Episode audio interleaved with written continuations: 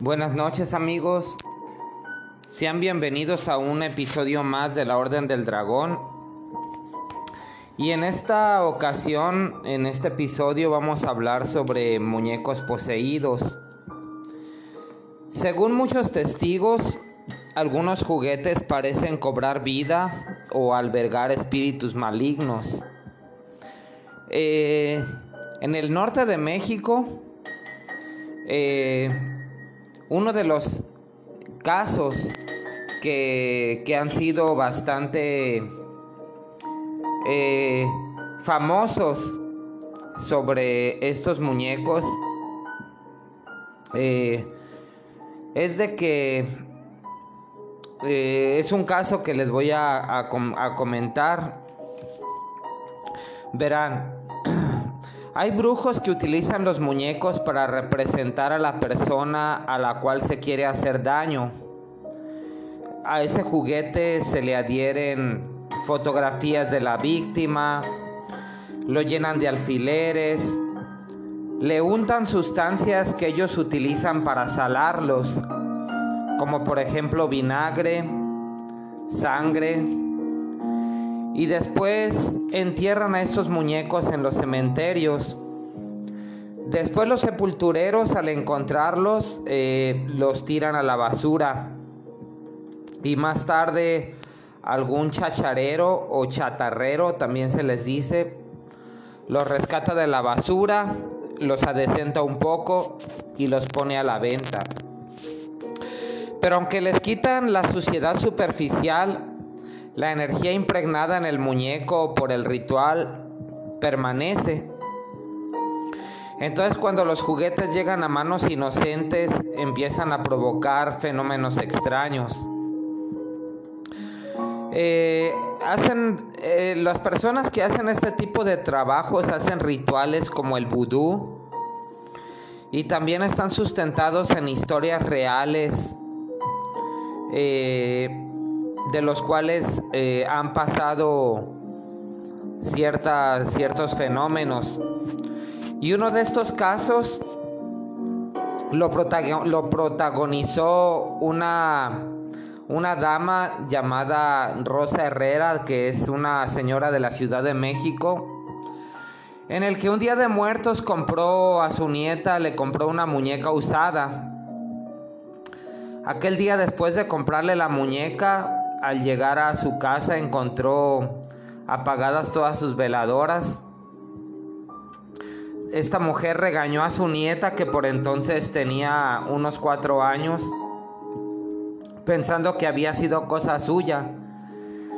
Sin embargo, para el asombro de la mujer, pues su nieta le contestó que no había sido ella, sino la niña que estaba debajo de la escalera la abuela pues quedó extrañada, miraba la escalera y le preguntaba a la pequeña que si a qué niña se refería porque ella no veía a nadie.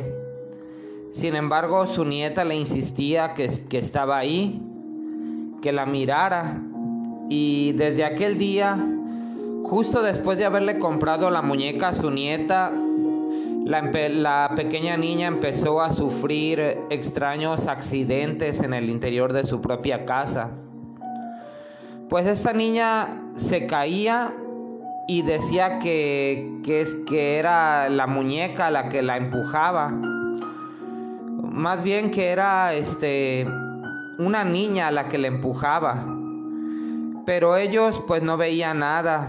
Entonces se empezó a dar cuenta, este, la mujer esta Rosa, Rosa, se llamaba Rosa, se dio, cuenta de que todo empezó cuando le compró eh, la muñeca. Resulta de que, de que la abuela fue por ella al kinder, este, en algunos países se le conoce como guardería, y pasaron por uno de esos lugares donde venden chácharas o también se le conoce como baratijas. Pero bueno, aquí en México les llamamos chácharas. Y en uno de esos puestos había una muñeca toda fea. Incluso pues le, parecía que le faltaba un ojo, toda despeinada. Parecía que la habían sacado de un basurero. Pero en cuanto la vio la nieta de, de Rosa, se aferró a que la quería. Ustedes ya saben cómo los niños a veces son bien tercos. Y este y le empezó a, decir que pues a insistir que quería la muñeca. Le decía yo quiero esa muñeca y la quiero tener eh, quiero que sea mía y, y por favor cómpramela y empezaba pues con sus berrinches a veces hay niños que son muy tercos y persistentes no les ha tocado eh, pues en ese entonces la primera vez la abuela le dijo que no y siguieron caminando, pero la niña estuvo jode y jode de que quería la muñeca. Hasta que le dijo, ay, ya pues, ya deja de estar molestando, ya te la voy a comprar. Entonces la abuela se regresó y se la compró. Lo que le pareció extraño a la abuela es que habiendo otras muñecas mucho más bonitas, ¿por qué quería esa muñeca fea, toda sucia y creo que le faltaba un ojo? Pues bueno, a partir de que esa muñeca horrible llegó a su casa, la niña pues comenzó a hablar sola. Este, la familia pues la escuchaba, la abuela la escuchaba. Y cuando le preguntaban que si con quién estaba platicando, ella decía que con su amiga. Además, pues le comenzaron a, pasar estos accidentes, pero siempre le pasaban cuando sostenía la muñeca. Esta eh, Rosa Herrera eh, decidió deshacerse del juguete y desde entonces cuando se deshizo del juguete ya nada raro volvió a pasar. Un día que ella no estaba, agarró la muñeca, la envolvió en un papel periódico y la tiró a la basura. Entonces cuando su nieta regresó del kinder comenzó a buscarla y pues la abuela fingió que no sabía nada Incluso la ayudó a buscarla. Al final la niña se olvidó de la muñeca y pues dejaron de pasarle cosas extrañas. Pues bien, este es uno de los casos que, que investigué. Eh, tengo un amigo que se dedica a hacer investigación de casos paranormales. Este amigo se llama Pablo, es de, Argentina. Y él nos comparte, me compartió muy amablemente un caso que él vivió mientras hacía una investigación. Un caso también de muñeco poseído. Eh, y bueno, pues sin más dilación, pues les voy a compartir su testimonio y ahorita vuelvo con ustedes.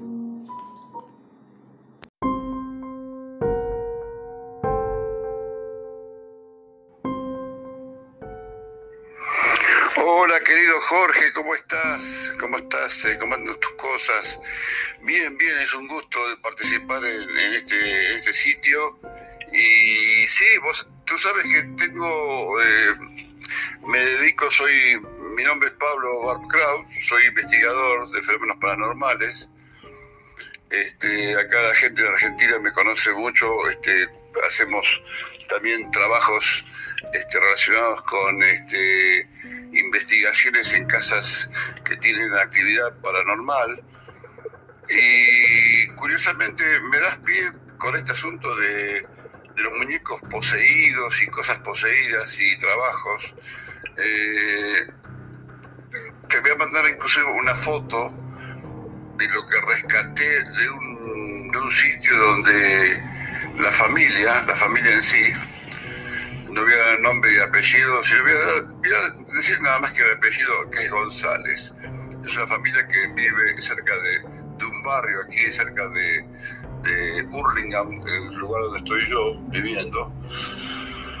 Es una casa ya este, con muchas habitaciones, con muchos, este, muchos años de construcción, bastante eh, venida abajo, porque no, no fue muy bien cuidada entonces, este, ¿qué es lo que pasaba? En una de las habitaciones de uno de los eh, moradores de la casa, que era un muchacho joven de los treinta y pico de años, eh, durante la noche no podía dormir, no podía dormir, sentía en las paredes y sentía en las ventanas, en las puertas no, en las ventanas sentía ruidos como golpes y no era por la acción del viento. Tenía eh, eh, golpes muy fuertes en las paredes, pero los padres y, y los otros hermanos no lo sentían, lo sentían justo en el lugar donde estaba él, o sea, donde estaba la cama de él. Eh, tenía esa, esa sensación de que había algo y tuvimos que este, ir, bueno, yo fui con, fuimos con, con dos colaboradores más, con Julián y con, eh, con Alejandro.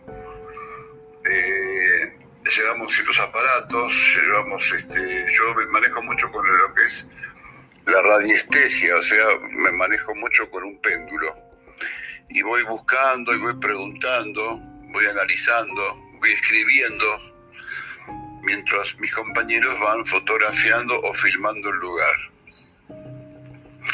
Este compañero que tengo se llama Alejandro. Eh, y bueno, él eh, tiene una virtud, tiene un don, tiene una, la capacidad eh, mediúmnica, psíquica, de captar este, alguna energía negativa o algo por el estilo. Eh, mientras él recorría la casa, este, en un momento dado, cuando llega a la altura de la, de la cama de este muchacho, eh, ya se empieza a sentir mal, se empieza a sentir mal, empieza a sentirse como descompuesto y dice, acá no, me, acá no puedo estar y le preguntamos este, qué es lo que te pasa, Alejandro. Y bueno, él se sentía mal, se sentía como descompuesto, se sentía que había una, vibración como muy negativa.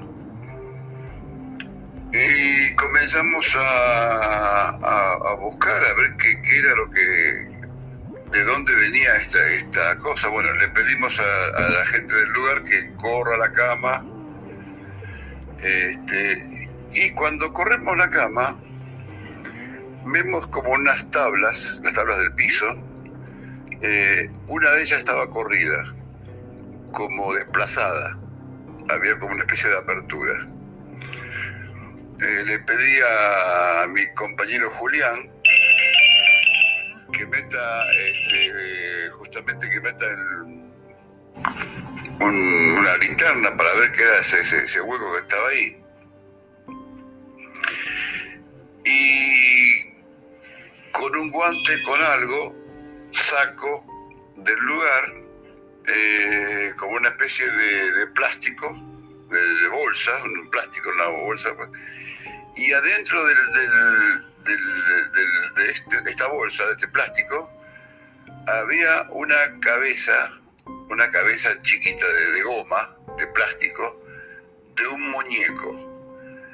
Eh, les puedo jurar y recontra jurar que eso tenía como una vibración, que tenía como una cosa que era, eh, sentí como que era, eh, la palabra justa era como, que era maldito. Eso, era algo, era algo puesto ahí como para hacer daño a, alguien, sentir esa presencia este, muy negativa. Bueno, la encontramos, la, la metimos en un... Nosotros llevamos una especie de cajita como de, para herramientas, eh, lo envolvimos bien en trapos, en trapos de color rojo, lo envolvimos, lo llevamos a nuestro, nuestra casa, a nuestro estudio, para analizarlo bien con el péndulo, analizarlo, pues, incluso este, eh, se hizo una lectura de cartas de tarot en el lugar, se preguntó este, este eh, el mismo este, muchacho Alejandro que tenía esas convulsiones, ese, sentirse mal, eh, él afirmaba que se trataba de eso, de eso que estaba este, ahí este, molestando. Eh, increíblemente, querida gente, quedó el lugar, nunca más en esa casa volvió a suceder algo nunca más volvió a suceder algo y quedó limpia la casa. No hubo necesidad de hacer una limpieza esotérica, que igualmente después ellos le hicieron la, limpieza esotérica, le, aconsejamos cómo hacerla. Pero eh, al haber sacado ese elemento, al haber sacado ese elemento, quedó la casa realmente este, eh, limpia, quedó este, absolutamente este, curada. Y lo que hicimos, aparte eh, de, limpiar el elemento, esta, esta cara es una cara de muñeco. Ahora voy a mandar una foto para que la vean y la voy a poner al lado de mi, de mi, de mi cara para que vean eh, lo que hicimos. Lo hemos limpiado, lo hemos, este, le hemos sacado ese trabajo que tenía, que, era un daño para esa familia. Y bueno, la tengo de recuerdo acá, eh, ya está, ya ahora ya perdió su, su, efectividad, o sea, ya perdió su, su, su trabajo demoníaco ya no está más poseído y lo tengo acá guardado como recuerdo en un lugar de la casa este, con, eh, con otras cosas que, que tengo de, fenómenos eh, paranormales, muchas cosas increíbles. Hasta tengo un pedazo de árbol quemado por un ovni, por ejemplo. Eh, así que bueno, este, ese sería el relato de una de las cosas que nos ocurrió haciendo investigaciones, haciendo un trabajo de limpieza y espero que les interese, les guste y para los eh, amigos que, quieran escuchar este, mi programa eh, radial, este, estoy todos los jueves aquí en Argentina a las 19 horas haciendo en el canal Demonios, haciendo lo que es historias paranormales. Eh, me pueden encontrar en youtube.com barra demonios, ahí ingresan y van a ir el programa de historias paranormales que hacemos todos los jueves eh, para todos los amantes de las historias paranormales mando un, enorme abrazo, un enorme beso a todos ustedes y que, bueno, sigan disfrutando y manden historias también. Pueden enviar historias a, a, mi programa. Y les mando un abrazo grande y, un abrazo especial a Jorge, que es un gran amigo.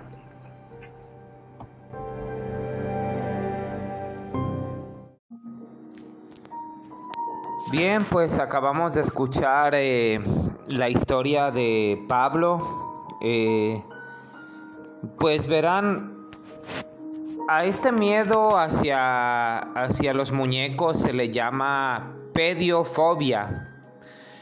Y no es tan poco común como nosotros pensamos. Hay algunas personas que tienen fobia a determinados tipos de muñecos, en especial a los de porcelana. Los psicólogos han llegado a observar casos en los que con cierta frecuencia las personas afirmaban que sus muñecas parecían cobrar vida, se movían solas mientras ellas dormían, etc. Y aunque con el tiempo muchos se convencen de que sus temores pueden parecer irracionales, les cuesta mucho trabajo dejarlos de lado. En internet de hecho abundan los relatos de personas pediofóbicas, o sea, que les tienen miedo a los muñecos. Y recuerdo el caso que leí de una mujer que tenía una fobia increíble pero sobre todo a las muñecas de porcelana, más que cualquier otro tipo de muñeco. Eh, muñecos del tipo arlequín o que tienen vestidos de época. Más tarde, pues mientras alcanzó la madurez, pues se logró desprender de esa fobia y ya no le asustaban tanto esos muñecos. Y aunque de gustarle, pues no le gustaban, eh, pero nunca se le va a olvidar las noches que tenía la cabeza metida entre las sábanas, creyendo que las muñecas que tenía en su cuarto la miraban y que en cualquier momento iban a, iban a ir por ella. Finalmente, pues consiguió que su madre retirara las muñecas que adornaban su habitación, pero le costó bastantes noches de terror infantil que todavía recuerda. Quizás por esas cosas de la genética, la hija de, esta señora también rechazó siempre a las muñecas. Este y pues era una especie de fobia incomprendida. A pesar de que tenía ella 16 años, todavía sentía un terror inmenso hacia las muñecas, a todas excepto a las de trapo, y no lograba estar en una habitación con ellas y mucho menos tocarlas porque le repugnaban, porque antes creía que se iban a despertar y que iban a ir por ella. Este, incluso eh, llegó a pensar que la podían acabar matando. Eh, otro caso investigado por un investigador mexicano que se llama eh, Amezcua, se apellida eh, Raúl Amezcua, y Juan Antonio Amezcua se llama, de pronto se me fue el nombre pues eh, un caso investigado por este investigador de lo paranormal eh, le sucedió a su hermana. Se dice que este eh, su hermana pues ella pues tenía una niña que se llamaba Sofía y este su tío le había regalado una muñeca que había comprado en una venta de garage y desde que la muñeca llegó a sus manos, pues empezaron a ocurrir extraños sucesos en la vida de la menor. La muñeca no usaba pilas, pero sí estaba articulada, solo, solo movía las piernas, brazos y cabeza. Pero según la niña, la muñeca se movía sola. Ella la dejaba en una posición y al poco rato la encontraba en otra. Esta niña llegó a traumarse tanto al grado de afirmar que una noche la muñeca se bajó del pedestal y se subió a la cama. Entonces la niña empezó a gritar y a decir que la muñeca tenía vida. Pero pues nadie le creyó lo que decía, pensaban que eran niñerías y pues nadie le creyó. Sin embargo, los incidentes, lejos de dejar de pasar, pues se siguieron produciendo. Se dice que al poco tiempo colocaron la muñeca en la sala, en el interior de un mueble, pero inexplicablemente la muñeca desaparecía y aparecía en el cuarto de la niña. Entonces el investigador le preguntaba a su amigo si era él quien ponía a, la muñeca ahí a propósito para espantar a su hermana, pero él le decía que no, Sofía pues eh, ya no podía dormir por las noches. Su padre molesto decidió terminar con la situación y tiró esa muñeca a la basura.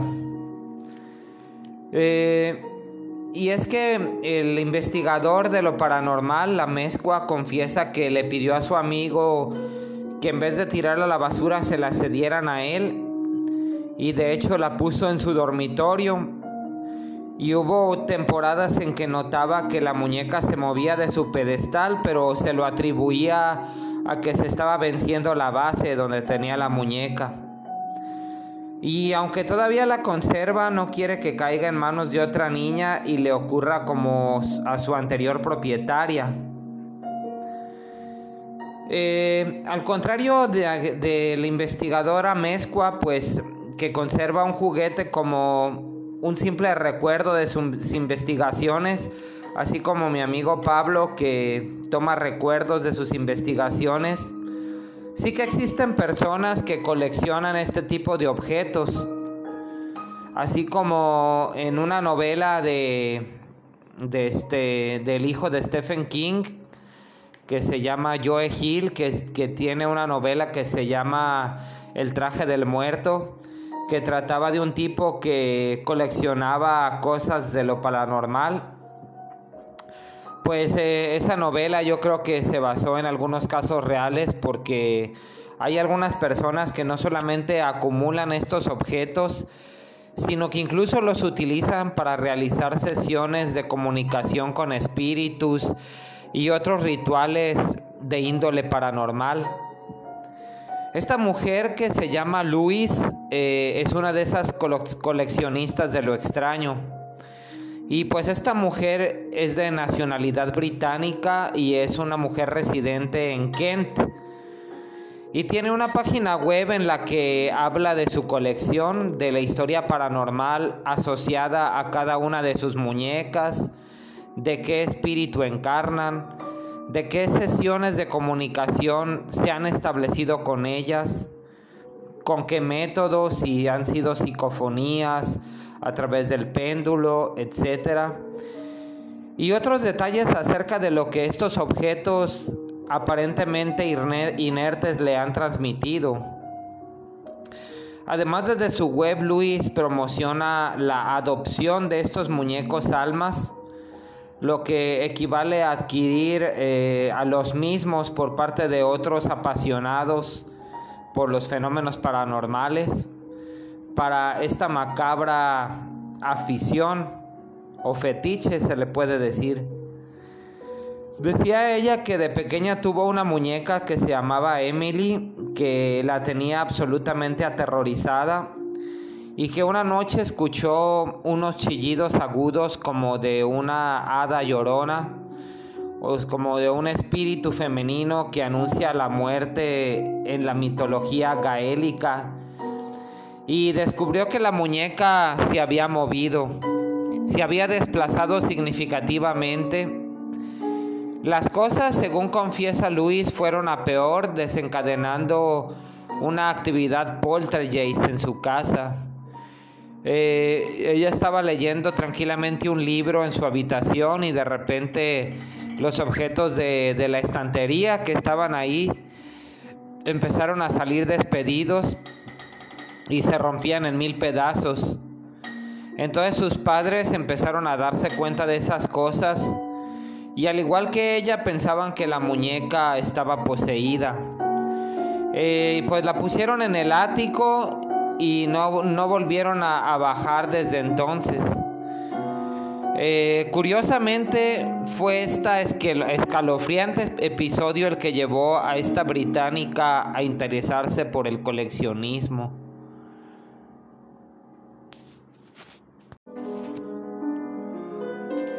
Pues bien, eh, volviendo a México, hay un periodista e investigador llamado César Buenrostro y tiene también varios casos relacionados con muñecas poseídas, aunque de entre todos ellos el más siniestro es el, que es el caso que se le conoce como la muñeca bailarina.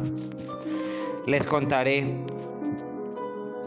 A comienzos del siglo pasado, una joven bailarina se enamoró de un muchacho y ambos mantuvieron un apasionado idilio, hasta que cierto día ella decidió hacerle un regalo que desde nuestra perspectiva tendría mucho de inquietante. Una hermosa muñeca aparentemente convencional, salvo por el detalle que era normal en la época de que su cabello era humano y además pertenecía a la propia joven. No obstante, la bailarina nunca entregó el regalo a su prometido porque el mismo día en que iba a hacerlo, la joven se fue de viaje y jamás regresó. A partir de entonces el juguete fue de mano en, mano sobreviviendo a todo a toda suerte de eventos, incluyendo un incendio en el que todo a su alrededor quedó reducido a cenizas, excepto ella. Y por insólito que parezca, los actuales propietarios del juguete son familiares directos del joven enamorado a quienes la muñeca les llegó de forma completamente aleatoria.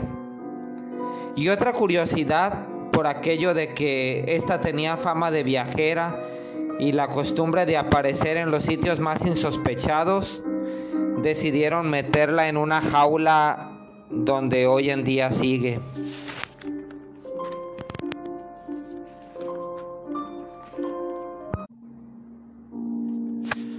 Pues bueno, para concluir este tema, eh, pues no solamente los niños eh, se duermen con cierta inquietud contemplando este, la mirada amenazadora de una muñeca o muñeco eh, o algún payaso de juguete. Incluso hay adultos que son incapaces de soportar la presencia de, de muñecos en su habitación. Pero aquí entra la pregunta, ¿por qué nos sentimos tan intimidados ante algo que aparentemente es inofensivo? Algo como una muñeca. En realidad existen varias razones que justifican esa actitud, pero muchas de ellas escapan a la lógica convencional.